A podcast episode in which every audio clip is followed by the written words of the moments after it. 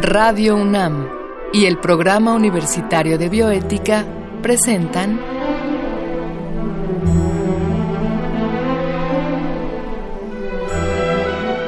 El Árbol de las Ideas. Arte, ciencia y filosofía para la vida. Con Paulina Rivero Weber.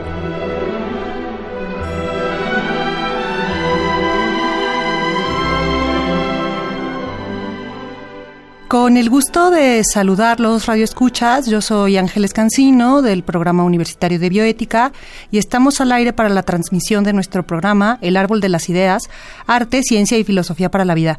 En esta ocasión hablaremos de un tema muy importante que es la zoética y para ello contaremos con la presencia del doctor Jorge Enrique Linares Salgado.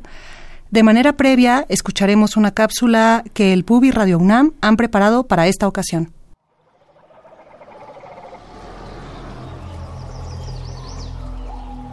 ¿Por qué asumimos que los animales no tienen voz? ¿No será más bien que no la comprendemos? La historia de la humanidad se estableció sobre un gran silencio, el de los animales. Aunque siempre ha habido perspectivas diversas, es justo decir que la voz de los animales, su perspectiva, ha sido largamente ignorada. En la antigua Grecia, Aristóteles pensaba que los animales existían en la naturaleza como un bien útil para los seres humanos, Aristóteles definió, en contrapartida, al hombre como un animal político. En su opinión, el ser humano era gregario, como tantos otros animales, pero especial por contar con un sentido del bien y del mal, y toda una serie de valores sobre los que construye su comunidad. Los estoicos heredaron esta idea, sostuvieron que los animales no estaban dotados de logos o razón, y concluyeron que poseían únicamente un instinto natural enfocado en la supervivencia. Sin embargo, no todas las posturas de la antigüedad desvalorizaron a los animales. En su obra El silencio de las bestias, la filósofa francesa Elisabeth de Fontenay habla de visiones más sensibles sobre los animales, a las cuales llama la dulzura griega. Autores como Teofrasto, Sexto Empírico y Plutarco vieron a los animales de un modo diferente. De ellos, el filósofo que mejor representó el paradigma de la dulzura griega fue Plutarco. Este último transgredió la mayoría de los prejuicios respecto a los animales, pues sostuvo que no solo sentían, sino que también participaban de la razón, aunque no fuera de la misma manera que el hombre. Lamentablemente, las posturas que heredó Occidente no fueron las de esa dulzura griega, sino las de Aristóteles y los estoicos. Además, más tarde, el pensamiento judeocristiano haría coincidir el alma con la razón y negaría a los animales la posesión de un alma, desvalorizándolos aún más. Por este motivo, en Europa, predominó la concepción de que los animales no humanos eran inferiores por no poseer razón, lenguaje, autoconciencia y otra serie de rasgos relacionados con la mente humana. Esta idea cristalizó en posturas filosóficas como las del francés René Descartes, en pocas palabras, Descartes afirmó que los animales eran semejantes a autómatas y dijo que sus chillidos de dolor eran equivalentes al chirriar de una máquina cuyos engranajes se tensan. Contra de la visión mecanicista de Descartes, se alzaron, sin embargo, muchas voces. Una fue la del filósofo suizo Jean-Jacques Rousseau, quien reconoció una naturaleza compartida entre hombres y animales. Afirmó que animales y humanos comparten el sentimiento que da base a la moral, la piedad. A su parecer, este sentimiento al que hoy llamaríamos empatía es la base sobre la que se fundamentan las leyes, las costumbres y la virtud. La idea de que los animales tienen también costumbres no era, sin embargo, una novedad. Desde la antigüedad, Aristóteles y Plinio el Viejo habían descrito las costumbres de los animales recurriendo a los términos griegos zoe, animal, y etos costumbre. Incluso en el siglo XIX, el zoólogo y anatomista francés Ducrotet de Blainville usó el término zoética para designar lo que conocemos hoy como etología, el estudio del comportamiento animal. Pese a su cercanía con palabras como ética y bioética, Blainville no buscaba reivindicar a los animales o reflexionar sobre nuestra relación con ellos. Al hablar de zoética, Su propósito era formular un saber descriptivo, en el que los animales eran solo el objeto de estudio. La verdadera revolución llegaría más tarde con el pensamiento de Charles Darwin. Sus ideas sobre la evolución y la selección natural pusieron en tela de juicio nuestra concepción de los animales y su relación con el hombre. La mayoría de los historiadores ubica el inicio del movimiento moderno por los derechos de los animales en los años 70. El inicio de una nueva comprensión de la animalidad está marcado por la obra del filósofo australiano Peter Singer. Su libro Liberación Animal, publicado en 1975, es considerado como una obra fundamental en la lucha por los derechos de los animales. En él, Singer describe las terribles y dolorosas condiciones en las que viven los animales de granja y laboratorio. De ese modo, argumenta en contra de toda justificación a favor del maltrato animal y propone alternativas para abordar la discriminación contra los animales, también conocida como especismo. Singer fue uno de los primeros en hacer notar que la creencia de que los animales son inferiores implica un grave problema ético. Desde los 70 hasta ahora, la reflexión en torno a los derechos animales se ha enriquecido y diversificado. Así como la ética nos invita a reflexionar sobre cómo los seres humanos se relacionan entre sí, la bioética, como disciplina multidisciplinaria que reflexiona sobre la vida, nos invita a sopesar la relación del ser humano con los animales y el entorno. La ecoética y una zoética bastante distinta a la de Blanville han sido ramificaciones de la bioética. La zoética contemporánea estudia y proporciona argumentos a favor del reconocimiento de los animales. Una de sus principales labores ha sido identificar las responsabilidades éticas que los humanos tenemos hacia ellos. De este modo, la zoética busca cambiar el modelo de explotación moderno que trata a los animales como objetos, por una cultura donde sean reconocidos como seres sintientes, dignos de tener derechos. En ese sentido, la zoética se interesa en la etología, la rama de la biología que estudia el comportamiento de los animales y sus formas de expresarse. En realidad, ambas son disciplinas que dan voz a los animales, pues rompen con el silencio que les fue impuesto por tanto tiempo. El doctor Jorge Linares Salgado realizó la licenciatura, la maestría y el doctorado en filosofía en la Facultad de Filosofía y Letras de la UNAM, todos con mención honorífica. Es el actual director de la Facultad de Filosofía y Letras de la UNAM, en donde es profesor de carrera titular B de tiempo completo, adscrito al Colegio de Filosofía de la Facultad de Filosofía y Letras. Es miembro del Sistema Nacional de Investigadores del CONACIT en el nivel 2 ha sido galardonado con la distinción Universidad Nacional para Jóvenes Académicos de la UNAM, el Premio Nacional de Filosofía de la Asociación Filosófica de México, el Premio de la Academia Mexicana de Ciencias y obtuvo el Premio Norban Servín dos ocasiones. Pertenece a la Academia Mexicana de Ciencias, International Association of Bioethics, Asociación Filosófica de México y Colegio de Bioética ACE. Pues bienvenido, Jorge. Gracias Ángeles. Buenas tardes a todos. Ah, qué gusto tenerte aquí para otra entrevista. Y pues sin más, iremos al grano y te preguntaré directamente qué es la zoética. Bueno, eh, se ha definido como un campo aparentemente novedoso hablar de una ética de nuestra relación con los demás animales con los que compartimos la tierra finalmente.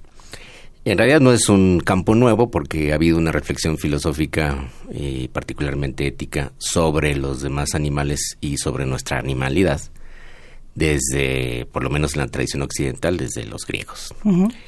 Y eh, justamente hemos hecho recientemente un proyecto en la facultad que se llama Los filósofos ante los animales, que ha compilado ya en un primer volumen eh, lo que dijeron pensadores antiguos en la tradición grecolatina principalmente sobre la animalidad, sobre la animalidad humana y sobre nuestra relación con los demás animales.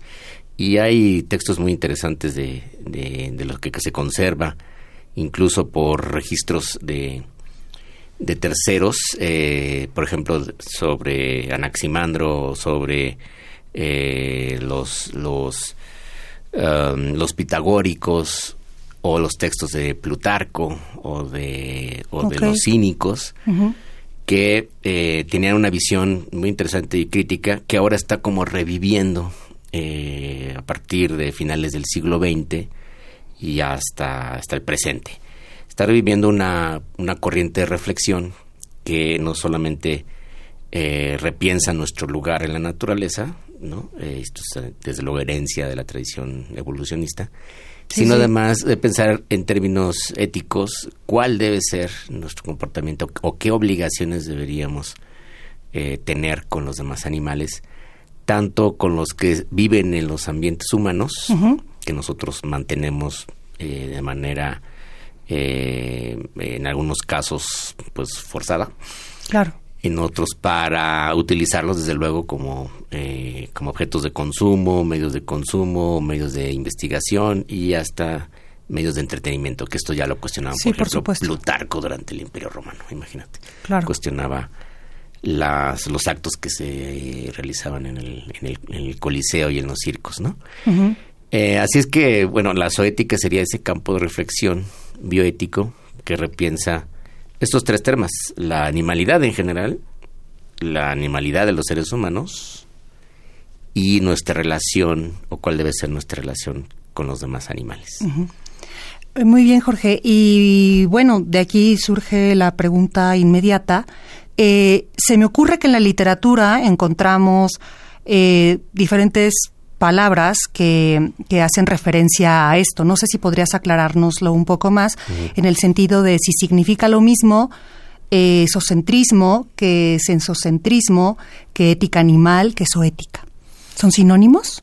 Eh, no necesariamente, depende de, los enfoques, ¿no? Entonces, bueno, una, una ética zoocéntrica estaría centrado solamente en la vida animal lo cual no significa que uno desprecie o, simplemente no tenga atención por otras formas de vida. Evidentemente, los animales no subsistimos si los ecosistemas no subsisten, ¿no? Es que para empezar toda la, toda la vida vegetal y, los ecosistemas, incluyendo todos los eh, componentes no vivos, pues son esenciales para los, para los seres vivos. Por ejemplo, el agua y el aire. Sí, sí. Eh, Así es que cuando sale una ética zoocéntrica, pues eh, es que pone el acento en, la, en las obligaciones más fuertes que tenemos con los animales que con otros seres vivos, ¿no? o, que, o con entidades no animadas o no vivas. Eh, pero eso es una diferencia de matiz. Cuando hablamos de otras, de otras posiciones, eh, depende en dónde se ponga el, el acento. Si es si este sensocentrismo, entonces en todo aquel ser que tenga sensibilidad y capacidad de distinguir entre placer y dolor. Claro. Y, y se piensa, algunos han pensado que las plantas también tienen sensibilidad, entonces podría ser mucho más extenso y entonces extenderse a todos los seres vivos una posición así. De cualquier modo, em, es inevitable que las consideraciones éticas, sobre todo en sentido práctico, de, de, qué realmente hacemos, qué deberes tenemos que cumplir, implican una, una distinción y en ocasiones inevitablemente también una jerarquización. Esto ha sido un problema permanente. Sí, sí. Eh, entonces es, es, es lógico pensar que, bueno, los seres humanos tendemos a priorizar nuestros deberes y a, realizar muchos más esfuerzos por personas cercanas a nuestro parentesco, ¿no? La familia o gente que consideramos muy cercana en el núcleo vital inmediato. También es, es, es obvio que tenemos nos sentimos más obligados a cuidar y proteger animales que se parecen a nosotros o que están muy cercanos en la vida humana, ¿no? Sí. Simpatizamos en ese sentido mucho más con mamíferos que con reptiles e incluso con, con aves y mucho menos con peces porque no somos animales marinos. A pesar de que queremos, mucha gente le gusta el mar, pues no somos animales marinos. Dejamos de serlo hace millones de años, ¿no? Eh, así es que se tienen que establecer ciertas distinciones y graduaciones, es, es inevitable. A mí me gusta la forma en que lo plantea Bill Kimlicka, que vino al Congreso de Binding Animals que se realizó en la UNAM en enero de este año, porque más bien la distinción, en lugar de pensar en las especies como tales, o en la cercanía o no evolutiva o sensitiva o racional, porque ahora tenemos que reconocer que muchos animales son racionales. Claro. No como nosotros, no igual que nosotros, pero no significa que sean menos racionales que nosotros. Allá hay ya una distinción muy importante que el avance de las neurociencias y de la, de la fisiología y de la psicología evolucionista están logrando. Trata de quitarnos esa idea de que solo somos los, nosotros los únicos seres inteligentes del planeta, eso es ya falso. Pero bueno, eh, lo que hace Bill Kimlick es distinguir mejor entre los animales que están en el ámbito humano, que han sido domesticados o no, pero que dependen de los ambientes humanos en las ciudades o en el campo. Sí, sí. Que están a nuestro cuidado en ese sentido o que pueden depender de las de su vida, literalmente, de nuestras acciones o su supervivencia. Los animales que viven en sus ambientes silvestres naturales, que todavía los humanos no han podido controlar, dominar o afectar intencional o no intencionalmente, sean los animales en vida silvestre y los animales que, eh, que están, dice él, limítrofes entre uno y otro, en otro y otro como en transición. En una transición, una frontera más difusa, que él, le llama, como se ha establecido, esto proviene de la filosofía política, eh, como así como entre los seres humanos están los exiliados o los migrantes, que son personas que no son de aquí ni de allá, pero que llegan a otro lugar, que tienen que ser acogidos y recibidos finalmente, pero muchas veces no lo son, que son son este, violentados o discriminados o segregados o maltratados. Así también hay muchos animales que están en esa frontera y que entran a los ambientes humanos, que provienen de, que provinieron finalmente de zonas silvestres, que por una u otra razón llegan a quedarse aquí. Y él le llama a, esos, a esa categoría, en lugar de citizen, denizen, que es una especie de categoría intermedia de alguien que llegó y que no tiene todavía la ciudadanía completa. Entonces, ya y este es un libro muy interesante que yo les recomiendo a todos. Se llama Zoopolis, que es la idea de cómo construimos una polis, una, una ciudadanía animal, que esté a cargo de las instituciones humanas, ¿no? Que pueda ser, que pueda haber humanos que defiendan los derechos de esos animales que están en el ambiente humano y que al mismo tiempo nos obliguemos a respetar a los animales que viven en sus ambientes propios en vida silvestre. Esto ya se ha avanzado un poco al declarar y mantener zonas protegidas ambientales, en México hay muchísimas, en donde deberían los animales vivir ahí y mantenerse en sus ambientes y nosotros deberíamos respetar sus cadenas tróficas y mantener, preservar más o menos esos ambientes. Hay pensadores como Oscar Horta que van más allá de eso y dicen, no, tenemos también que ayudar a intervenir en los ambientes silvestres y naturales a los animales, porque los, en los ambientes naturales como todos sabemos, la vida animal es complicadísima y, es una lucha por la sobrevivencia, pues una lucha diaria. Y muchas especies mueren por, eh, por enfermedades, por hambrunas, eh, por eh, fenómenos ambientales imprevisibles y también algunos dicen tendríamos que ayudarlos sin intervenir en las estructuras ecosistemas, ayudar a que sobrevivan individuos y finalmente especies. Y el caso de lo que plantea Kimlicka es que los animales que viven en el ambiente humano, sean domesticados o no, están a nuestro cuidado, entonces tendremos una responsabilidad por mantener su vida. Y esos que están limítrofes, que son invasores según nosotros, que pueden ser ratas, palomas, ardillas, insectos, cucarachas, cucarachas eh, todo tipo de animales que, que viven eh, de una forma ya incluso parasitaria en los ambientes y en las ciudades humanas, eh, pues tendrían algunos derechos que habrá que respetar, no los podemos exterminar. Hemos intentado, pero no podemos exterminarlos. Por más que, la humanidad ha inventado métodos, pues tiene que convivir con esos animales de algún modo y lograr que o bien regresarlos a sus propios ambientes o bien darles espacios reservados para ellos, hábitats adecuados para que sobrevivan en un, en un ambiente incluso urbano. Entonces todo ha llegado a cuestionarnos de qué hacemos con esos animales que están también a medio camino. Y hay otra pensadora, Kiko Klee, que tiene un libro interesantísimo sobre la historia de los zoológicos. Se llama eh, Story of the Zoos. Y ella cuestionaba estos, estos animales que viven como en hoteles. Y la figura es, es muy interesante. Porque todo ser humano sabe que no podemos vivir en un hotel. O sea, cuando uno va de vacaciones, sí. el hotel no es tu casa. Claro.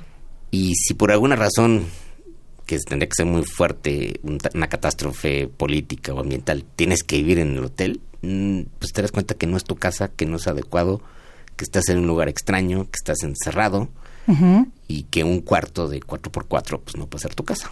Claro. No es tu hábitat en realidad, y menos si tuvieras que estar encerrado. Claro, sin posibilidad de salir. Salir casi todo el tiempo, aunque te llevaran comida, aunque tuvieras tele, aunque nadie vive en realidad en un hotel. Hay gente que lo hace de forma extraña o porque anda huyendo, o porque qué sé yo. Claro. Pero los animales que viven en zoológicos, pues no necesariamente huían ni están como en hoteles. Pueden estar muy bien tratados aparentemente, o tener un hotel de super lujo, ¿no? En el que aparentemente tienen todas las comodidades, pero eso no es una casa, no es un hábitat adecuado para, para ningún humano ni para ningún animal en el caso de los zoológicos, por más bonito que pareciera y, perfecto, porque no es el hábitat eh, propicio en todo caso. Solo se justificaría en casos de sobrevivencia o de mantener a uno u otro individuo que ha sido rescatado, que realmente no puede, y, y, estos animales no pueden regresar a la vida silvestre. Es cierto. Lo extraño es que un humano que viviera en un hotel no podría regresar tampoco a su hábitat sí, sí, sí. normal, a su casa. Sí, sí. Quedaría descolocado y eso es lo que pasa con los animales que, que están en cautiverio o que nacen en cautiverio. Eso se, se ha hecho muy evidente. Así es que las distinciones tendrían que ser en, estas categorías de qué relación tenemos nosotros con los animales. Y hay unos que dependen totalmente de nosotros porque nacieron en cautiverio, porque fueron reproducidos en cautiverio, porque viven en ambientes domésticos, porque ya no existe su hábitat original. Y en ese sentido ya no hay a dónde regresarlos. Y eso obliga a construir un mejor ambiente para ellos. Ese sería uno de los temas muy importantes de la, de la zoética. Por supuesto. Oye, Jorge, ya que trataste el punto de lo injusta que puede ser la relación que hemos establecido con los animales, diste varios ejemplos. Para interés de nuestro radio escuchas, ¿existe algún eh, cambio en la consideración que podemos tenerle a los animales, como mencionas, de manera particular o tiene que ser de manera social este cambio de paradigma? ¿O tiene que ser ambos? Ambos. Eh, es que es como la pregunta de qué fue primero el, huevo Pero eso sí se sabe, Jorge. fue primero el huevo. ¿Y de dónde salió el huevo? No de una gallina. Hay otros animales que ponen huevos. el huevo originario. Mira, los, los cambios sociales, eh, culturales, de valores, eh, son al mismo tiempo individuales y colectivos. Claro. Si uno analiza, no, no se sabe exactamente dónde empiezan ¿no? Desde luego que un cambio social inicia con unos cuantos individuos que cuestionan un paradigma previo y que esa, esa nueva práctica o concepción de relaciones eh, se va extendiendo, eh, se va contagiando, vamos a decirlo así, hasta que genera un cambio social de, de, magnitud importante que hace inviable el anterior paradigma. Eh, Anthony Appiah pone un ejemplo en algunos de sus libros eh, con el caso de la, de la esclavitud. La esclavitud ha sido una institución política humana muy antigua que se practicó en prácticamente todas las civilizaciones. Es cierto. Y bueno, él decía que ya había desaparecido, no desaparecido, está viva, pero en formas veladas. Pero hoy, hoy en ninguna constitución política de ningún país ni en ninguna institución jurídica existe la esclavitud como tal, no está validada ni justificada y todo el mundo diría que es contraria a los derechos básicos de cualquier individuo humano. Que justo por eso es escandaloso que haya nueva esclavitud, eh, en concreto sobre todo en las factorías eh, más terribles que hay en Asia y también en América Latina, que mantienen esclavizada a la gente de formas quizá más sutiles, pero es una forma de neosclavitud. Pero por eso llama mucho la atención, porque es contrario a la idea que ya tenemos. nadie validaría hoy por hoy la compra-venta o la posesión como propiedades de personas. Esto es contrario justamente a la idea del imperativo categórico que dice que ningún ser humano puede ser vendido y comprado como una cosa. No puede ser instrumentalizado a tal grado que solo sea una cosa propiedad de otra persona. Para que eso cambiara, fueron años eh, de movimientos sociales iniciaron con, con, desde luego, desde el ambiente intelectual, eh, muchas luchas sociales como pasó en Estados Unidos, que eso generó una guerra civil, de quienes eran partidarios de abolirla y quienes eran partidarios de mantener la institución política como tal, no solo económica. Y la verdad es que el cambio se, se derivó por vía económica, cuando, cuando digamos, se demostró que era ya inviable en términos económicos que la esclavitud permanecía. Creo que eso ya lo dije en un programa pasado, por cierto, el ejemplo de esclavitud, pero es, pero es muy, muy interesante porque muestra muy bien que los cambios sociales se pueden dar muy rápido, o los cambios morales, pues los cambios en la concepción de valor, se pueden dar rápido a veces con cambios legales, con cambios en las estructuras jurídicas políticas, estos son como revoluciones, pero eh, en otros casos no necesariamente son cambios muy lentos que implican la participación de muchos individuos durante mucho tiempo, que porfían en ello, que insisten, que los demás se burlan de ellos, que los consideran unos locos, que creen que lo que están haciendo es inútil, pero así a veces se, se convierten estos en cambios. Entonces, en concreto, en este caso, un cambio en la forma en que nos relacionamos con los, anima con los demás animales, desde luego comienza con la acción de unas cuantas personas, em, pero no será efectivo hasta que eso se transforme en las instituciones políticas, jurídicas y eh, entonces se conviertan en cambios normativos que la mayoría de la sociedad pueda aceptar en otro momento dado. Si hacemos encuestas y tal, a lo mejor podemos mm, ver que, sobre todo en la gente más joven, hay una opinión más favorable, cambiar nuestras formas de relación, hacerlas menos cruentas, menos crueles. Sí, puede ser. E incluso allá no consumir eh, productos animales, ¿no? Eh, principalmente la carne. Pero, eh, por lo menos en Occidente, yo sí veo que todavía esto es un proceso más lento de lo que se pensaba y que los cambios eh, jurídicos, políticos, tampoco han sido eficientes y tampoco han llegado al nivel que se hubiera querido como en otros casos. Así es que pues, se mantienen las dos vías abiertas, tanto por eh, la cambio de actitud de las personas una a una, que va generando una transmisión, ¿no? una transformación de, de prácticas, como por el lado normativo, eh, jurídico-político, en que introduciendo nuevas normas a veces se consigue que las prácticas de las personas sí cambien de manera más rápida. Claro. Oye, Jorge, pues no me queda más que agradecerte esta muy interesante plática por haber aceptado esta invitación a dialogar como siempre y por supuesto agradecer a nuestros radioescuchas el haber estado escuchándonos en este programa que contó con la producción de Marco Lubián, en controles técnicos, eh, muchas gracias a Susana Trejo, escuchamos la voz de Gisela Ramírez en las cápsulas, cuyo guion contó con la adaptación de Andrea González a textos originales de Paulina Rivero Weber. Eh, su servidor Ángeles Cancino se despide de ustedes y hasta la próxima.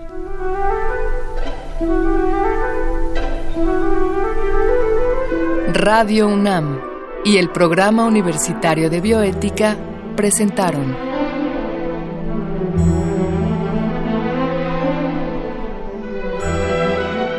El árbol de las ideas. Arte, ciencia y filosofía para la vida. Con Paulina Rivero Weber.